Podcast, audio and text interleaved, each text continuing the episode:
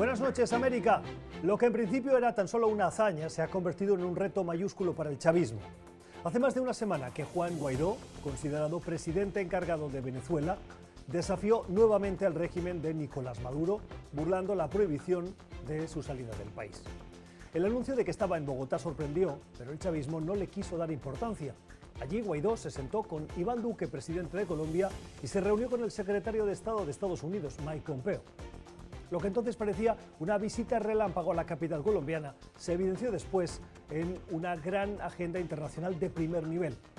Además de participar en el prestigioso y selecto foro de Davos en Suiza, en Europa Guaidó se sentó con el primer ministro británico, el presidente francés, la canciller alemana, con autoridades españolas, polémica al margen de las diferencias con el gobierno de Pedro Sánchez, y hoy lo vimos con Justin Trudeau de Canadá. Además, se especula sobre un posible encuentro con Donald Trump esta semana en su gira por algunas ciudades de Estados Unidos. Guaidó ha dado un golpe de efecto. Con su viaje ha acallado a quienes lo veían como un líder que perdía fuerza y que no parecía estar llamado a liderar a la oposición, no siempre unida como querrían muchos venezolanos. Guaidó es hoy visto como un líder más sólido que hace dos semanas, que abre Venezuela y su causa por la democracia a las principales naciones del mundo y a quienes éstas respetan y reciben con honores.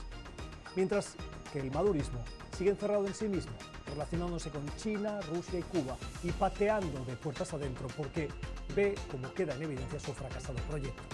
Guaidó es la amenaza que no se creían y su autoridad se la está ganando a pulso. Son las 7 en Ciudad de México, las 8 en la costa este de Estados Unidos, Bogotá y Quito, y las 10 en Montevideo, Buenos Aires y Santiago. Y esto es cuestión de poder. Bienvenidos.